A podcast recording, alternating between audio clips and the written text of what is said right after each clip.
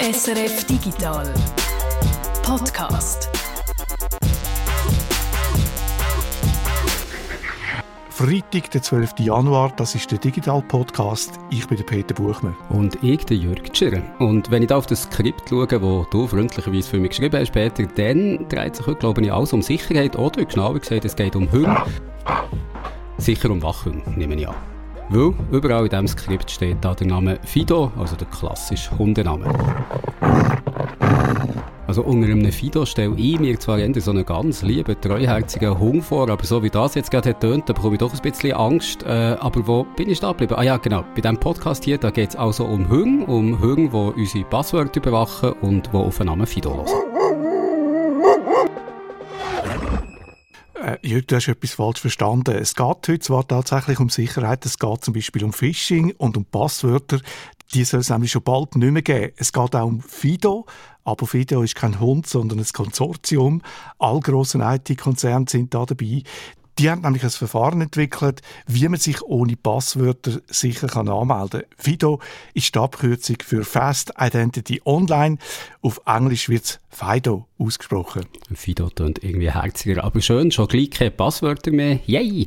Nur die Frage, wie soll das gehen? Also mit dem hast du dich beschäftigt, anmelden ohne Passwort und erst noch sicherer. Und wie gesagt, jetzt bin ich gespannt, wie das geht. Wie unsicher Passwörter sind und wie groß das Phishing-Problem ist, das hat mir Thema das erste Mal erklärt. Mein Name ist Daniel Fabian. Ich arbeite bei Google im Security-Team. Mein offizieller Titel ist Staff Digital Arsonist, also digitaler Brandstifter. Spezifisch leite ich das Red-Team. Das heißt, wir sind so quasi interne Hacker, die versuchen, die Sicherheit der Google-Systeme zu testen. Also du hast mit dem Chefbrandstifter von Google können reden, ein Mann, der als professioneller Hacker im Auftrag von Google probiert, Google anzugreifen. Das ist die Aufgabe vom Red Team, wo Daniel Fabian leitet. Probieren, Google zu hacken und so herauszufinden, wo es noch Schwachstellen gibt. Und jetzt bin ich natürlich auch gespannt, was für Schwachstellen das der Chefbrandstifter gefunden hat, wo er so erfolgreich hat können zündeln und vor allem, wie dass er diese Schwachstellen hat gefunden der Daniel Fabian hat mir einen Fall ausführlich geschildert, einen Fall, der schon ein bisschen länger zurückliegt, weil es ist klar, er kann da nicht äh, ständig aus dem aktuellen Nähkästchen plaudern, aus Sicherheitsgründen natürlich. Wenn er und sein Team einen Angriff planen, dann versetzen sie sich zuerst einmal in die Rolle von einem Angreifer. Sie versuchen so zu denken wie der Angreifer. Zuerst einmal planen wir die Übung. Das heißt, wir überlegen uns, was ist der Angreifer, den wir simulieren, was hat er für Fähigkeiten, was sind dem seine Ziele normalerweise wie könnte er jetzt diese Ziele gegebenenfalls erreichen? Wie sie konkret schaffen, das hat mir Daniel Fabian eben anhand von einem Angriff erklärt, wo schon ein gutes Jahrzehnt zurückliegt. Wenn Sie sich erinnern, Google Glass, also diese Brillen mit dem integrierten Display, wie die neu herausgekommen sind, haben wir versucht, die Designs und Pläne äh, für dieses neue Produkt zu stehlen. Google Glass, da kann man sich vielleicht noch daran besinnen, ist mal ein riesen Hype vor so etwa zehn Jahren. Das Ziel vom Sicherheitsteam, das ist also gewesen, bei Google von außen ins System einzubrechen, so dass sie dann Pläne für Google Glass haben können klauen. Wie haben sie das geschafft? In zwei Schritten. Im ersten Schritt haben sie versucht, von außen ins Google-Netzwerk hineinzukommen. Dafür haben wir uns einen Angriff überlegt, wo wir an Google-Mitarbeiter einen USB-Plasma-Globe geschickt haben, das man anschließen konnte an den Computer. Und in dieses Gerät haben wir einen kleinen Microchip versteckt. Plasma Globe, das habt ihr vielleicht auch schon gesehen, das ist so ein Gadget, was es noch gerne so in Souvenirshops gibt, so eine Kugel, die innen drinnen blitzt, so ein bisschen elektrische Lavalampe, können wir sagen. Ich glaube, der Tesla selber hat das mal erfunden, allerdings so eine richtig grosse, nicht die, die man im Souvenirshop kaufen kann. Aber so eine haben sie eben genommen und das Gadget präpariert mit einem Chip so präpariert, dass sie am Schluss ein elektronisches, trojanisches Pferd hatten. Die Lampe haben sie dann an einen Mitarbeiter geschickt mit einer faulen Ausrede. Ein Geschenk zum Jubiläum, glaube oder Geburtstag, irgend so etwas. Wenn man das an den Computer anschließt, dann agiert das Ganze als Tastatur und schickt innerhalb von einer Zehntelsekunde Tastaturanschläge, die praktisch Schadsoftware aus dem Internet herunterladen und am Computer installieren. Das war praktisch diese erste Hürde, die wir überwunden haben, um von außen in die internen Systeme einzudringen. Der Chip in der Lampe hat dem Computer von den Mitarbeitern vorgaukelt, die Lampe sei eine Tastatur. Und über die Tastatur hat der Chip dann blitzschnell Befehle abgesetzt, wo spezielle Schadsoftware abgeladen und installiert hat. Das ist so sogenanntes Command and Control Vorgehen. C2 heißt die Software. Mit der kann man dann den ganzen Computer kontrollieren. Von all dem hat der Mitarbeiter nichts mitbekommen, weil das geht wirklich schnell. Es gibt ein Video, wo man das sieht. Eine Zehntelsekunde lang geht so ein Terminal-Fenster auf, das Fenster, wo man kann Befehl eintippen. Und das hat der Chip dann gemacht. Also im ersten Schritt sind die Angreifer ins System reingekommen, können den Computer von einem Google-Mitarbeiter übernehmen. Und wie ist es dann weitergegangen? Beim Angriff müssen sie meistens mehr als eine Schwäche ausnutzen, hat mir Daniel Fabian gesagt. Von außen ins System reinkommen, das ist der erste Schritt gewesen, und dann haben sie nach weiteren Schwächen gesucht. Wenn wir dann einmal drinnen sind, dann müssen wir schauen, okay, was benötigen wir, um jetzt unser tatsächliches Ziel zu erreichen? Und in dem Fall haben wir dazu Phishing verwendet, internes Phishing mit dem Thema Ergonomie. Das heißt, wir haben ein E-Mail ausgeschickt, über Office Ergonomics, das heißt, wie sitzt man gerade und dass der Tisch richtig eingestellt ist und so weiter. Wenn die Mitarbeiter dieses E-Mail geöffnet haben, dann war unten in diesem E-Mail ein kleines Bild, das geladen wurde. Und über dieses Bild, das geladen wurde, konnten wir die Cookies oder Identitätsinformationen, die den Benutzer am System identifizieren und authentisieren, stehlen und dadurch konnten wir dann eben Zugriff auf die Pläne erlangen. Also sie haben mit einem Phishing-Mail Cookies geklaut, die sie nachher haben können brauchen, um ein Konto zu hacken. Das klingt schon ziemlich unheimlich. Es ist nicht ganz so schlimm, wie es tönt. Der Phishing-Angriff, den haben sie intern lanciert, also unter einem Google-Domainnamen so hat das ausgesehen für den äh, Mitarbeiter, der die Webseiten aufgemacht hat. Darum sind sie an sehr delikate Cookies angekommen. Und der Angriff ist vor mehr als zehn Jahren durchgeführt worden. Seitdem hat sich einiges geändert. Cookie-Diebstahl gibt es nach wie vor. Es ist nach wie vor so, dass Cookies verwendet werden, um Benutzer an Webseiten zu authentisieren. Wenn es einem Angreifer gelingt, Cookies zu stehlen, dann kann er die in seinen eigenen Anfragen an den Webserver mitschicken und dann denkt der Webserver, das ist dieser authentisierte Benutzer. Wo deutliche Verbesserungen stattgefunden haben, ist, dass es viel, viel schwieriger ist, heutzutage die Cookies zu stehlen. Da bin ich also schon ein bisschen beruhigt, dass es heute nicht mehr ganz so einfach ist. Die Angriffe machen der Daniel Fabian und sein Team ja nicht einfach zum Spaß und Vergnügen, sondern es geht darum, Schwachstellen herauszufinden und dann auch die Konsequenzen zu ziehen aus diesen Schwachstellen.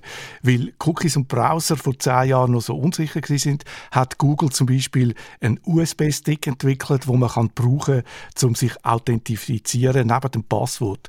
Und auch Cookies klauen sei heute viel schwieriger, sagt Daniel Fabian, aber ein ganz simpler Phishing-Angriff von außen, wo man einfach die Leute mit einer E-Mail auf eine gefälschte Seite lockt und so ihnen den Nutzernamen und Passwort ablust, der funktioniert auch heute noch und das ist eine grosse Schwäche vom Passwort. Und auf so eine gefälschte E-Mail-Seite reinzugehen, das kann der Beste von uns passieren. Also ich habe das noch nie selber erlebt. Ein Kollege von einem Kollegen, der ist da mal drauf reingegangen. Ich habe eben auch so einen Kollegen, der auf dem gefälschten Apple-Shop eingeht ist.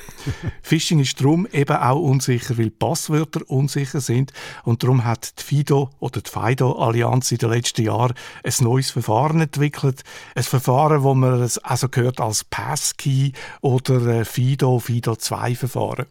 Das Anmeldeverfahren kommt ohne Passwort aus und ist trotzdem viel sicherer und erst noch viel praktischer als unsere Passwörter. Diesen Passkeys bin ich auch schon begegnet. Ich bin auch schon gefragt worden, ob ich so einen möchte brauchen, aber habe noch nicht genau gewusst, was das eigentlich ist und wie das genau funktioniert. Aber ich hoffe, das erklärst du mir jetzt. Zum Verstehen, wie der Passkey funktioniert, bin ich auf Luzern gereist, an die Hochschule Luzern, und habe dort den getroffen. Mein Name ist Armand Portmann. Ich bin Dozent am Departement Informatik von der Hochschule Luzern und bin dort auch Themenfeld Verantwortliche äh, für äh, Information Security und Privacy. Zuerst wollte ich vom Armand Portmann wissen, warum Passwörter dann so unsicher sind. Ein Passwort ist eigentlich ein Geheimnis, wo zwei Parteien miteinander vereinbaren. Das Geheimnis muss man sicher übertragen und man muss es auch sicher abspeichern. Und weil es eben ein Geheimnis ist, muss es geheim bleiben. Und das ist eine große Herausforderung, sowohl in technischer Hinsicht, aber auch hinsichtlich der Menschen, die mit den Passwörtern umgehen. Also Passwörter sind ein Geheimnis, das zwei Parteien kennen und beide müssen geheim halten, sagt der Armand Portman da. Also zum Beispiel das Passwort für mein Mailkonto. Das kennen eben nicht nur ich, das kennt auch mein Mail-Provider. Und wir beide müssen das Passwort sicher aufbewahren. Und nicht nur für uns, auch für den Provider ist das eine grosse Herausforderung, vor allem auch eine grosse Verantwortung, weil wenn der Anbieter gehackt wird, dann haben Tausende von seinen Kundinnen und Kunden ein Sicherheitsproblem. Ohne dass sie etwas dafür würden können, die haben ja alles richtig gemacht. Eine weitere Schwäche vom Passwort, wir haben nicht die ganze Sicherheit unter Kontrolle. Auch für uns User sind Passwörter ein grosses Problem heute. Heute, wo wir Dutzende, wahrscheinlich eher Hunderte von Konten brauchen oder mindestens einmal eingerichtet und einmal gebraucht haben. Nur schon ein sicheres Passwort ausdenken, wo man noch nie noch jemand anders gebraucht hat und wo man nicht kann verraten und darum auch schwierig ist, um sich zu merken, das ist nicht einfach. Also stellen wir hier eines mehr fest, Passwörter, die sind unsicher und sie sind auch unpraktisch. Ich glaube, jeder und jede weiß das aus eigener Erfahrung. Die Frage ist jetzt einfach, was macht der neue passwortlose Standard, was macht FIDO besser? Wie die Anmeldung bei einem Dienst für uns als Nutzer und Nutzerin aussieht in der Praxis mit dem neuen Verfahren, das hat mir der Armand Portmann so erklärt. Es ist eigentlich ganz einfach und äh, einfach im Sinne auch von der Anwendung. Man tut nachher nicht mehr das Passwort eingeben, sondern man hat in der Regel ein Device, wo zur Anmeldung verwendet wird und man tut sich dann gegenüber dem Device ausweisen, zum Beispiel mit dem Gesicht oder mit dem Fingerabdruck. Und das Device kann dort beispielsweise das Mobiltelefon sein. Und über das Gerät, das Mobiltelefon, erfolgt nachher die passwortlose Authentifizierung, das heißt Anmeldung gegenüber dem Service. Also anmelden ohne Passwort, nur mit dem Fingerabdruck oder mit der Gesichtserkennung, finde ich sehr praktisch. Aber eben wie bei allem, was praktisch und einfach ist, frage ich mich trotzdem, ist so etwas so sicher? Das ist eben auch meine erste Reaktion gewesen. Würde ich mein Bankkonto so verwalten wollen, ohne Nutzernamen und Passwort, dort wo mein ganzes Geld liegt? irgendwie fühlt man sich unsicher ohne Nutzernamen und Passwort, obwohl man weiß, dass Passwörter ein Problem sind. Und dann ist das passiert. Als ich am Schreiben war von dem Beitrag, da ist mir eins von meinen schönen neuen Kaffeegläser runtergefallen. Und weil mich das so genervt hat, habe ich noch beim Zusammenwischen gedacht, ich bestelle jetzt gerade ein neues Glas online. Beim Shop Nutzernamen Passwort eintippen, bestellen, dann zur Kasse und mit Twint zahlen. Und da habe ich die Erleuchtung gehabt, Twint praktiziert ja das neue passwortlose Verfahren vom Ablauf her schon lange. Ich kenne so etwas persönlich auch von anderen Diensten, Online-Banking zum Beispiel oder Apple Pay, der zahle ich zum Beispiel auch mit der Gesichtserkennung oder die Lösezahlung mit der Gesichtserkennung aus. Aber kommen wir noch schnell zurück zu deiner Erleuchtung, die du da hast. Man könnte ja sagen, ähm, Isaac Newton, da ist dann ein Öpfel auf den Kopf gefallen und er hat eine Einsicht gehabt und bei dir ist eine Kaffeetasse auf den Boden gefallen. Nicht auf den Kopf zum Glück, aber trotzdem hat sie auch zu einer Einsicht geführt, dass bei Twint das passwortlose Bezahlen ja jetzt schon funktioniert. Jetzt aus der Praxis weiss ich, dass man bei Twint äh, mit Fingerabdruck oder mit Gesichtserkennung kann Zahlung auslösen aber es gibt doch auch noch einen PIN, wo man kann eingeben kann. Und da würde ich mich jetzt wundern, wie steht es eigentlich um einen PIN? Das ist doch auch recht praktisch und einfach mit dem, aber ist das unsicher? Nein, es ist nicht unsicher, im Gegenteil. Anders als beim Passwort kennst nur du den PIN. Die Gegenpartei, in diesem Beispiel Twint, kennt den PIN nicht. Der wird nie an Twint geschickt. Und zweitens kann ein Dieb den PIN nur zusammen mit dem Handy brauchen. Um sich passwortlos anmelden, braucht es zwei Sachen. Das Handy und eine Information. Ein PIN oder eine biometrische Information. Der Armand Portmann hat es mir so erklärt. Wir reden hier von diesen Faktoren, von diesen Sicherheitsfaktoren, die man für die Anmeldung braucht. Und in dem Fall sind es eigentlich zwei Faktoren. Es ist der Faktor haben, das Gerät selber, und der Faktor Wissen, das ist der PIN, wo man braucht, um die App zu nutzen. Der Faktor Wissen kann möglicherweise ersetzt werden durch einen Faktor Sein, wie man oftmals sagt. Das ist dann eben Biometrie, also ein Gesicht, wo muss stimmen oder ein Fingerabdruck, wo muss stimmen und der Faktor haben, der kommt so ins Spiel, dass das Gerät beim Anbieter, also jetzt zum Beispiel beim Finanzdienstleister, muss registriert werden. Also man kann dann nicht einfach irgendein Handy nehmen und versuchen mit dem den Faktor haben von einem bestimmten Nutzer nachzubilden. Also wenn ein Dieb oder eine Diebin an meinen PIN kommt, dann nützt das dieser Person nichts, weil der PIN, da kann man eben nur zusammen mit dem Handy brauchen. Und eben anders als beim Passwort kennst nur du den PIN oder hast den Finger für den Fingerabdruck. Es gibt keine Kopie davon beim Anbieter, jetzt in dem Fall eben bei Twint. Und nochmal, der PIN wird auch nie verschickt, der Fingerabdruck oder die Information vom Fingerabdruck auch nicht und kann darum auch nicht abgefangen werden oder gehackt werden. Darum ist Anmelden mit Fido sicherer als ein Passwort, ist der Armand Portmann überzeugt. Fido ist ein ganz tolles System, wo ganz viel Sicherheit uns zukünftig kann und wo uns könnte helfen, ein Problem zu lösen, wo wir seit Jahrzehnten können und seit Jahrzehnten eigentlich nicht gelöst haben. Und ich meine das wirklich so, das geht zurück bis den 90er Jahren und noch weiter zurück. Und man glaubt es fast nicht. Phishing als eine Variante, wo man versucht, Passwörter zu stellen, ist inzwischen auch schon 20 oder 25 Jahre alt und man hat immer gedacht, ja, irgendwann ist das Phishing-Problem auch gelöst, aber solange es Passwörter gibt, ist auch das Phishing-Problem nicht gelöst. Und darum würde uns eben Fido helfen, auch die ganze Phishing-Problematik quasi aus der Welt zu schaffen.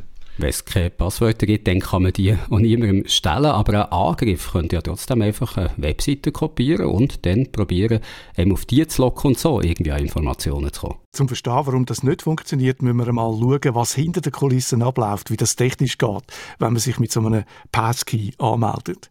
Das neue Verfahren braucht Kryptographie, es braucht asymmetrische Schlüssel. Das ist jetzt einfacher zum Verstehen, als es tönt. Also keine Angst. Der Passkey braucht die Schlüssel für zwei Sachen. Einerseits zum Verschlüsseln und andererseits zum Unterschreiben.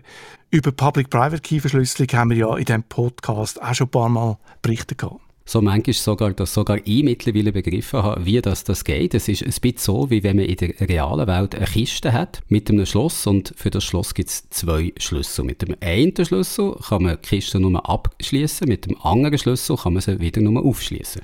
In der digitalen Welt ist der Schlüssel zum Verschlüsseln öffentlich, den kann man einfach jedem geben. Aber der Schlüssel zum Entschlüsseln, der bleibt privat. Also der öffentliche Schlüssel, den könnt ihr jetzt zum Beispiel öffentlich machen auf meinem Blog oder irgendwie jemandem per E-Mail schicken. Und wenn man jemanden eine geheime Nachricht möchte schicken, dann kann der oder die mit meinem öffentlichen Schlüssel die Nachricht verschlüsseln, aber entschlüsseln kann er nur ich wo nur ich habe den privaten Schlüssel zum Entschlüsseln. Mit diesen Schlüsselpaar kann man noch mehr als Nachrichten verschlüsseln. Man kann auch Nachrichten digital unterschreiben. Ich kann zum Beispiel mit dir einen Vertrag abschließen und den dann digital unterschreiben mit meinem privaten Schlüssel. Dann kannst du überprüfen, ob wirklich ich den Vertrag unterschrieben habe. Überprüfen kannst du das mit meinem öffentlichen Schlüssel.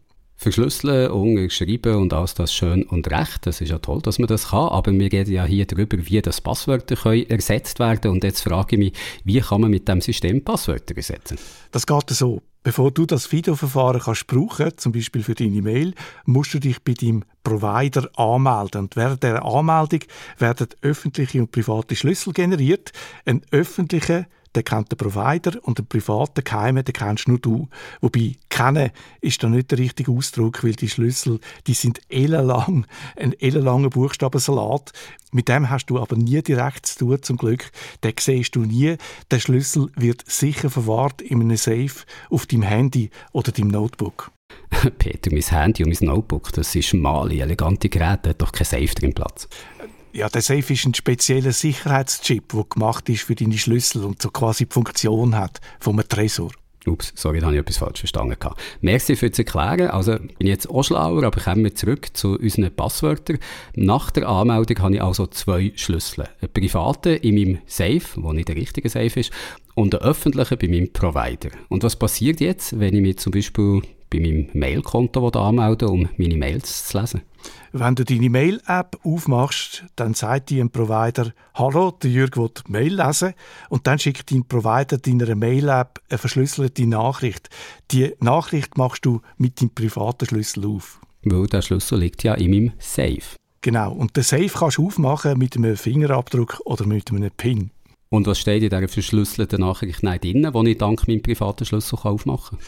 Ein zufälliger Zahlensalat, den der äh, Anbieter generiert hat. Der Inhalt ist nämlich völlig wurscht. Es geht nur darum, dass du jetzt die Nachricht unterschreibst mit deinem privaten Schlüssel und dann zurückschickst. Dein Provider überprüft dann die Unterschrift und wenn die echt ist, ist das der Beweis, dass du tatsächlich die Schirre bist, der sich da angemeldet hat, weil nur du kannst die Nachricht mit deinem privaten Schlüssel unterschreiben. Und dann bist du eingeloggt. Der Armand Portmann hat den ganzen Ablauf knapp und klar zusammengefasst. Die Gegenstelle schickt mir eine Zufallszahl und tut mir sagen, signiere die Zufallszahl mit deinem privaten Schlüssel.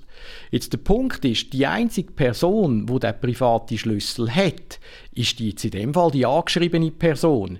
Infolgedessen kann nur sie, die Person, die Signatur korrekt erstellen. Und alle anderen können das nicht, weil sie nicht über den privaten Schlüssel verfügen. Und damit ist dann sichergestellt, dass die angeschriebene Person wirklich die ist, wo sie vorgibt zu sein. Also das FIDO- oder FIDO-Verfahren, das funktioniert also mit öffentlichen und privaten Schlüsseln. Der große Vorteil von diesen Schlüsseln ist, dass man kein Geheimnis mehr teilen muss. Vom privaten Schlüssel, der für die Sicherheit absolut zentral ist, gibt es keine Kopie beim Provider. Den Schlüssel gibt es nur einmal und der liegt sicher verwahrt im Safe auf dem Gerät. Aufmachen kann man den Safe nur mit einer Information, mit einem Fingerabdruck, mit der Gesichtserkennung oder mit dem PIN. Und es wird nie irgendetwas, wo absolut geheim bleiben muss, umeinander geschickt. Es bleibt alles immer auf dem Gerät. Also ich habe mich ja gefragt, ob die Anmeldung ohne Passwort wirklich sicher kann sein und ich glaube, da hast du mich jetzt langsam davon überzeugt. Etwas anderes aber auch noch, ist das Ganze wirklich so praktisch, wie es versprochen wird. Also du hast ja gesagt, dass der private Schlüssel auf dem Gerät selber, sei es ein Laptop oder ein Smartphone, dass er dort sicher in einem Tresor liegt. Heißt das aber, dass ich meine Mails dann nur noch mit dem Handy kann lesen aber nicht mit meinem Notebook oder umgekehrt nur noch mit meinem Notebook, aber dafür nicht mit dem Handy? Nein, bei der neuesten Version vom FIDO-Standard kannst du deine Schlüssel auch auf andere Geräte kopieren lassen, also zum Beispiel aufs Notebook.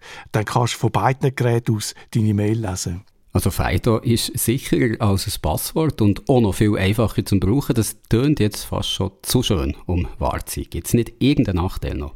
Das hat mich natürlich auch wundern und darum habe ich die Frage auch am Armand Portmann gestellt. Im Moment müssen wir wahrscheinlich als Nachteil ähm, die Verbreitung anschauen. Es gibt einfach noch nicht genug Service, wo das anbietet, sodass sich das bei den Benutzern eben schneller wird durchsetzen ich glaube, man hat wirklich eine sehr gute Lösung da gefunden, wo sehr viel Sicherheit gibt, all die Probleme, wo Passwörter eben auf sich vereint, löst und gleichzeitig eine gute Usability hat.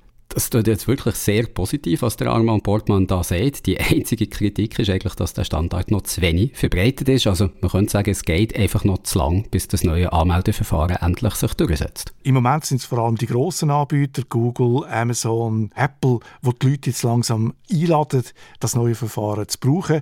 Ich habe noch nachgefragt bei Schweizer Banken die meisten haben mir gesagt, sie haben keinen Plan, um da umzustellen. Und die, die mir gesagt haben, sie sind am überlegen, die haben noch keinen Zeithorizont, wann das etwa könnte kommen. Wir müssen also schon noch ein bisschen Geduld haben, bis das tatsächlich kommt.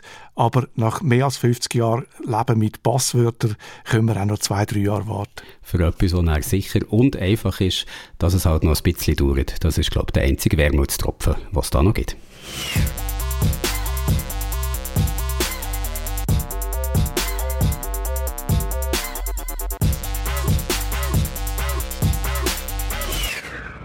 Und mit dem doch einigermaßen positiven Ausblick sind wir am Ende von dem Podcast angekommen. Und nach dem ganz aggressiven Bauen, das wir am Anfang vom Podcast haben gehört, bin ich einfach froh, dass nicht doch nicht so viele Hunde drin vorkommen. Übrigens, Jürg, wir haben zwar von Fishing geredet, aber Fisch sind in diesem Podcast auch kein vorkommen. Eine vegane Ausgabe vom Podcast, also sehr progressiv von uns.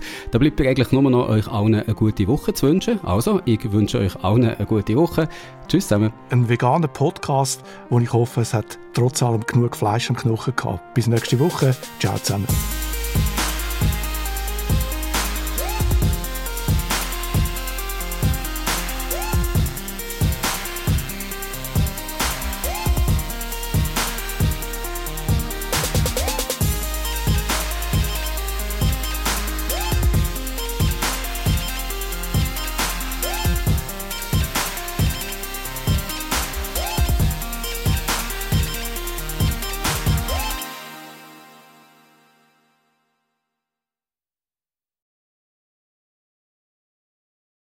Bin irgendwie um 6 Uhr aufgestanden. ich tue jetzt mal stoppen.